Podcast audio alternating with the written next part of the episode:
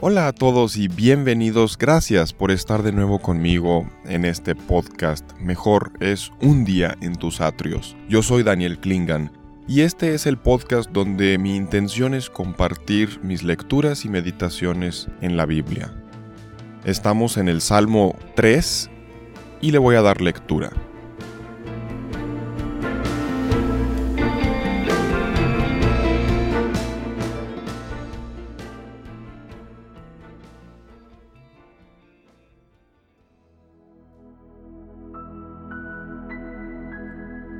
Oh Señor, cómo se han multiplicado mis adversarios. Muchos se levantan contra mí, muchos dicen de mí, para él no hay salvación en Dios. Mas tú, oh Señor, eres escudo en derredor mío, mi gloria y el que levanta mi cabeza.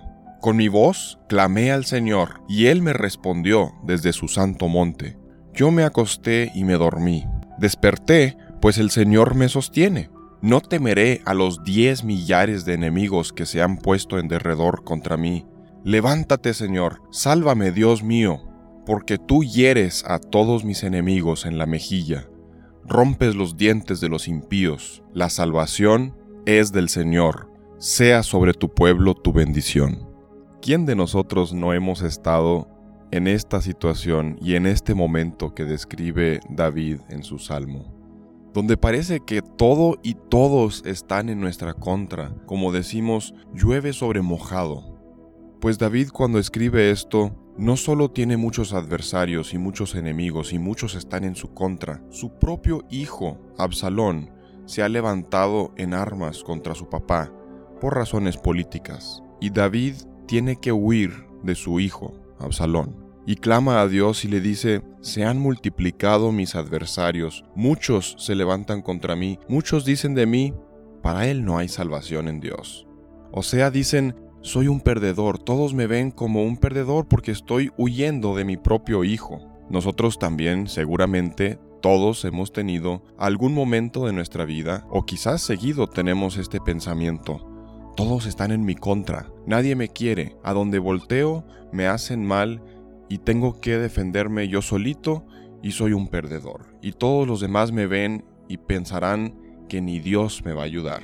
Pero David dice, Mas tú, oh Señor, eres escudo en derredor mío, mi gloria y el que levanta mi cabeza. En medio de este momento de tristeza, de sentir que eres un perdedor y que todos están en tu contra, que ni siquiera Dios te puede salvar, necesita entrar la lógica, el razonamiento y las bases de nuestra fe David recuerda, es Dios el que lo va a guardar, es Dios su escudo. Dice, mas tú, oh Señor, eres escudo en derredor mío, mi gloria y el que levanta mi cabeza. O sea, la razón que yo pueda levantar mi cabeza en alto, no estar cabizbajo, la razón que me puedo sentir orgulloso y confiado y tranquilo es que Dios me cuida y Él es más grande que todas las personas que están en mi contra o todas las situaciones que siento que van en mi contra. Necesitamos tener ese momento de reflexión, de recapacitar, volver a acordarnos en qué hemos creído, como dijo el apóstol Pablo. Yo sé en quién he creído y sé que es poderoso, sé que va a cumplir, sé que no he creído en algo que no me pueda ayudar.